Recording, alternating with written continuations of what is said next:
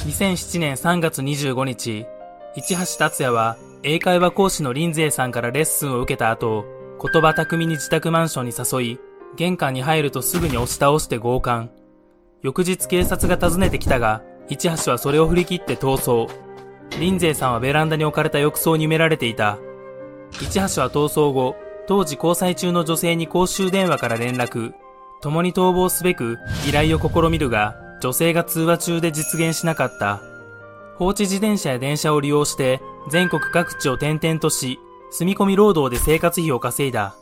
その間、自身の顔を整形、ほくろを切り落とすなどし、顔を変えていった。しかし、名古屋の病院で眉間の整形手術を受けたことがきっかけとなり、整形後の顔が公開、有力な情報が寄せられ、先回りした警察官に大阪で逮捕された。裁判では無期懲役判決が確定。